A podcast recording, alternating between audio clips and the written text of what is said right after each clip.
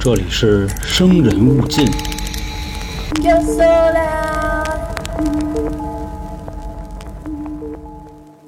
早在八九十年代的日本，有这么一个人，凭借他的一己之力啊，差那么一点儿，就让二次元这个文化啊，在日本覆灭。可以说啊，就这个事儿一出，当时的日本政府立刻就开始整顿这些啊跟二次元有关的行业，外加上呢，绝大部分的日本民众也开始纷纷的抵制二次元的产物，甚至于啊，你在那个年代说自己喜欢二次元。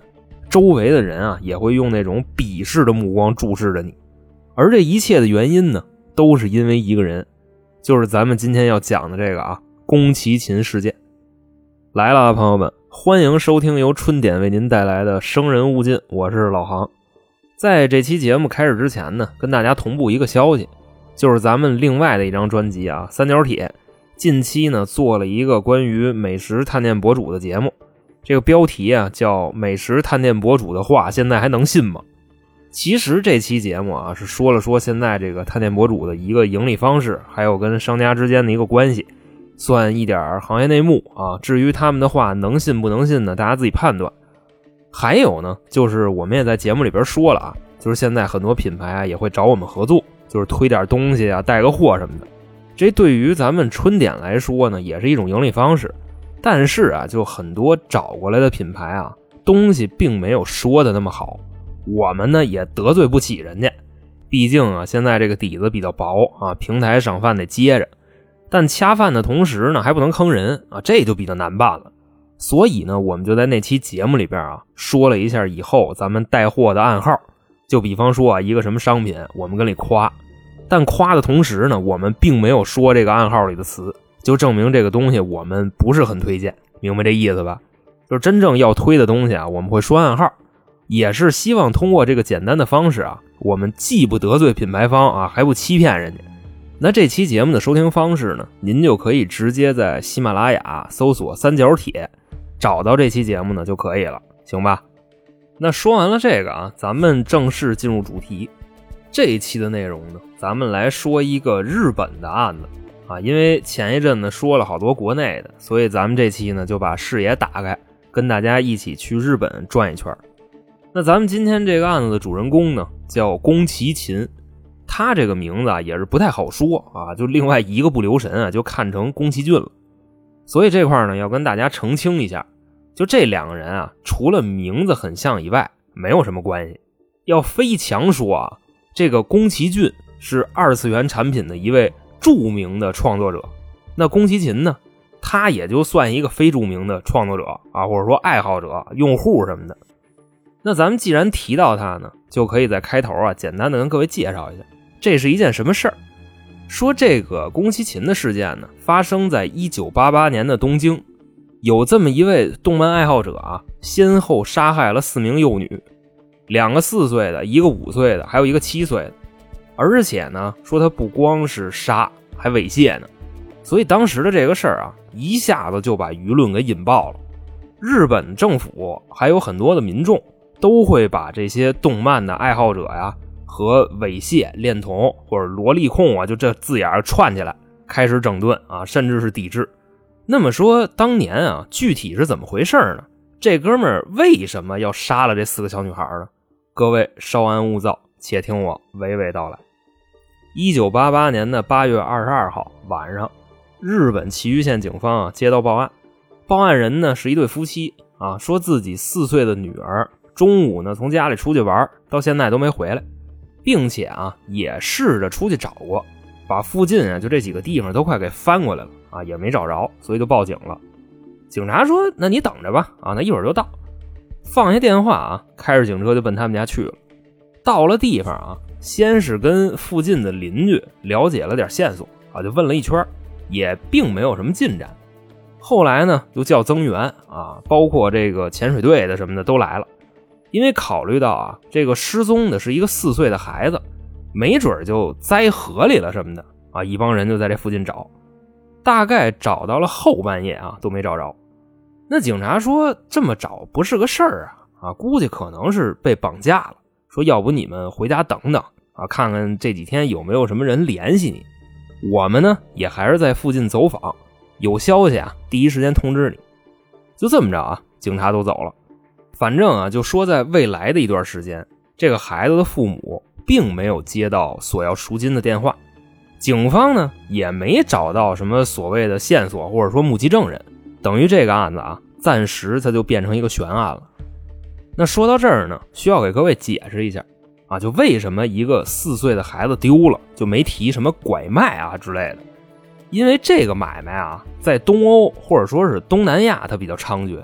当时日本民众啊，对这个拐卖是没有什么概念的，他们真的不知道有人会去干这种事儿，所以这个啊，并不是像大家想的那种就那么没心没肺的家长。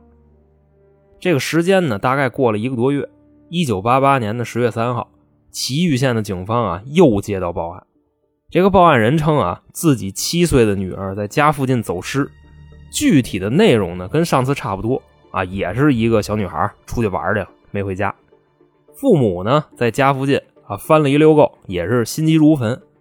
警察到了以后呢，还是就像上回一样啊，在附近找，就跟犁地似的啊，恨不得连垃圾桶都给翻了，都找不着这孩子。那又过了俩月，一九八八年十二月九号啊，这报警电话又来了，还是一个四岁的小女孩在家附近失踪。那这个啊，已经是近期接到的第三起报案了。这个受害者呢？都是学龄前的幼女，一个七岁的，两个四岁的，并且啊，还都不是绑架，因为所有的家属都没有接到索要赎金的电话。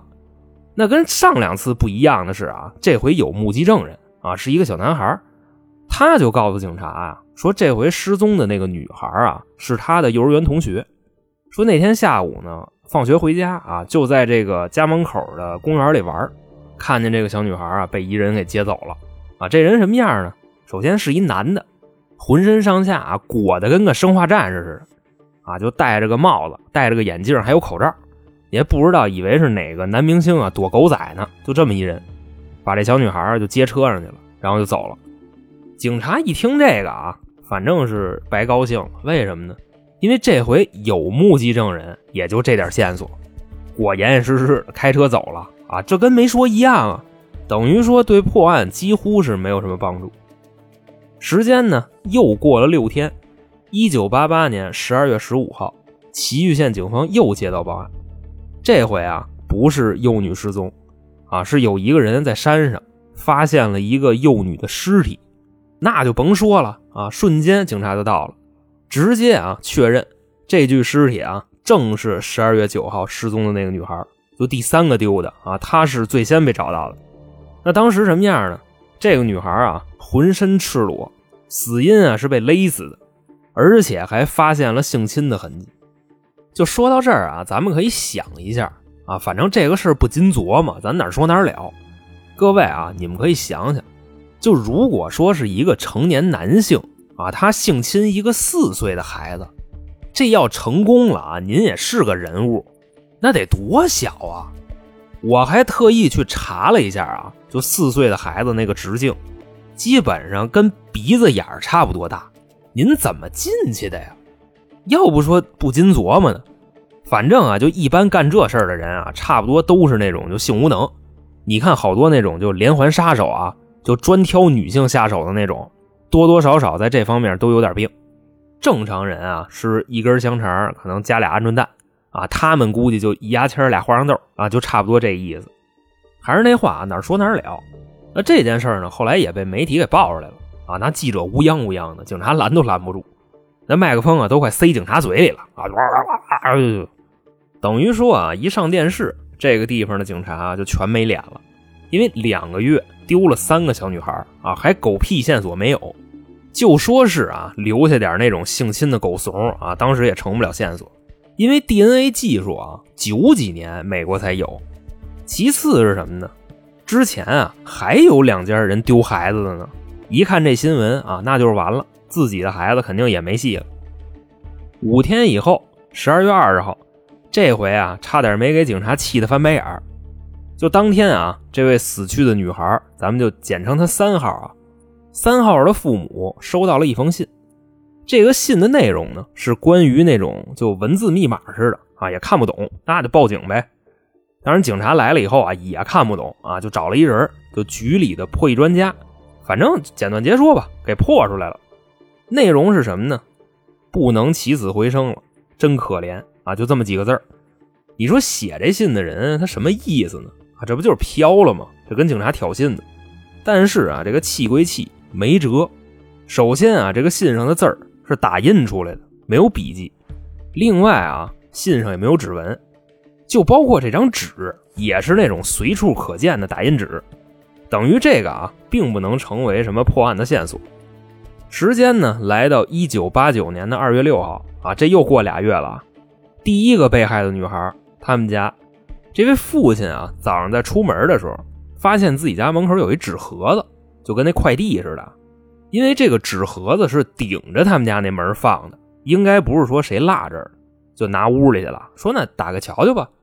但是又一想，这个事儿就很奇怪啊！凭什么给我一纸箱子呀？说那就算了吧，那报警吧。警察那边的回复也是啊，千万别打开啊，等我们到了再说。因为警察也知道他们家就四个月以前女儿丢了啊，说这箱子里指不定是什么呢。那到了这儿以后啊，当时还来了一个拆弹专家啊，那意思你们先别动，我瞅瞅。小心翼翼的把这箱子就打开了，里边是什么呢？几张照片，另外说最底下啊有一堆东西，看不出来是什么，那就先看看照片呗啊，什么内容？当时啊，这个孩子他爸看完以后啊，就放声痛哭。那个照片照的是什么呀？是几件衣服和鞋，就正是女儿失踪那天啊身上穿的。所以说呢，这第一位失踪的女孩凶多吉少。那下边啊还有点不知道是什么的东西呢啊，说瞧瞧吧。拿出来一看，所有人都傻眼了啊！这底下的东西是什么呢？一个头盖骨已经烧黑了。那你说这头盖骨能是谁的呀？最后啊，又在这箱子里发现一封信，就还是那种密码信。找这个专家一破啊，内容呢也是几个字儿，叫小秦的百宝箱，就根本就充满了那种挑衅的口吻啊。不过这块实话实说，就算是凶手啊把自己的名字写进去了，他也没写全名啊，就比如说什么老张的小金库啊，老李的点心盒子，所以基本上这么写啊也没什么用。四天之后，一九八九年的二月十号，东京的某报社啊收到了一封信。当时这个编辑打开一看呢，直接就报警了。那么说这个信里写的是什么啊？首先啊，这个署名叫大皮燕子，就说呀，这第一个失踪的孩子啊就是我干的。而且呢，在这个信里边表明自己是女性啊，你看那名大皮燕子。后来呢，警察一看这个信啊，也是并不准备把里边的内容进行什么核实。就首先啊，第三个女孩失踪的时候，现场有一个目击证人，就那个小男孩，他清楚的说了啊，这个凶手是个男的。所以啊，寄信人在信里边说自己是女的，这根本就是扯淡。其次啊。大皮燕子这个名字的可信度啊，跟这个老瘪犊子没有什么区别，所以警方啊也不准备对这封信的内容进行什么调查。另外也是啊，所有的字儿都是打印的，信纸也是那种随处可见的。一个月以后，一九八九年的三月十一号，这封信的主人啊，就是所谓的大皮燕子，又给第一个孩子他们家的家长写了一封信。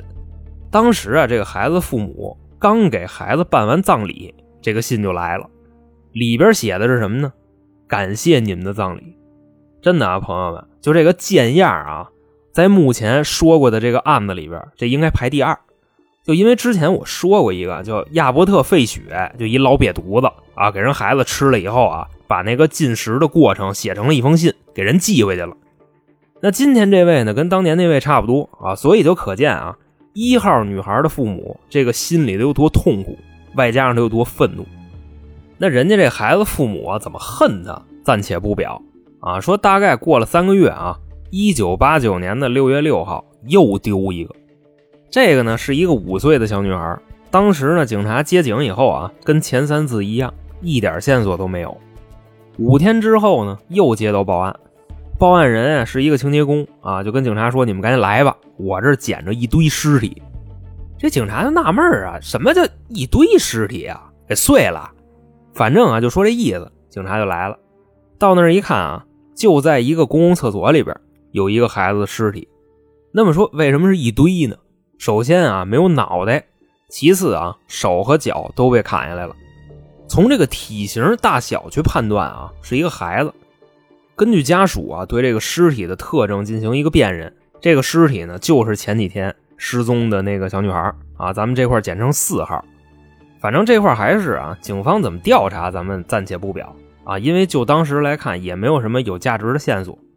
直到一个半月以后，在一九八九年的七月二十三号，有一个叫宫崎勤的人被警察给抓了。为什么抓他呢？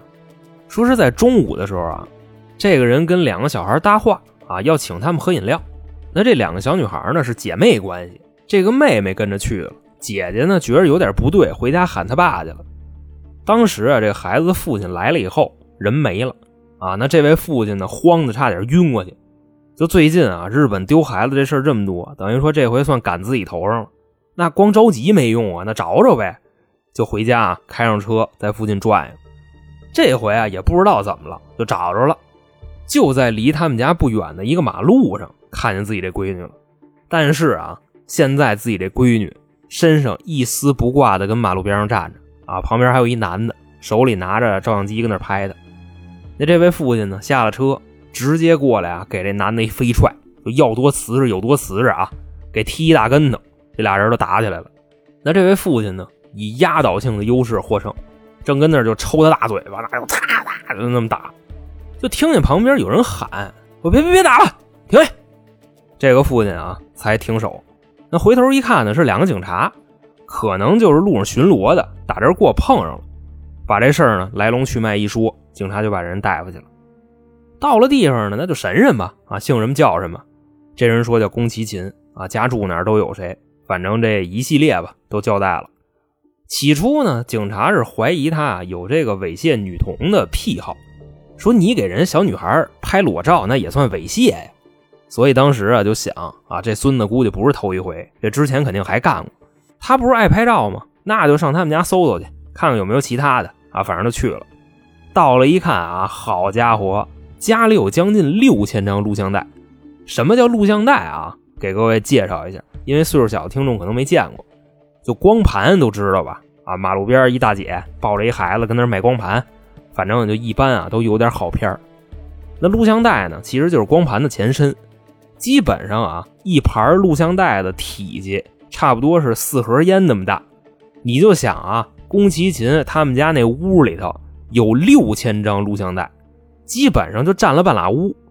而当时警察也是琢磨，就估计啊，这么多袋子里边可能就会有其他犯罪的证据，就把这些玩意儿啊分了好几十个麻袋给装回去了。反正，在警察局呢，光点数啊，在浏览用了一个礼拜，就说这堆袋子啊，绝大部分都是动漫的。还有一些是什么呢？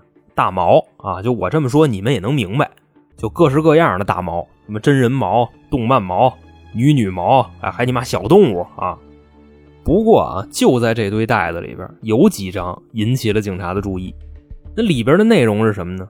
就是这个宫崎勤啊虐杀幼女的过程，而且影像里啊被杀的女孩正是之前丢的那几个。那么好。这个就是在一九八八到一九八九年之间，日本发生的宫崎勤事件的上半部分。那预知后事如何呢？咱们且听下回分解。我是老航，我们下期再见。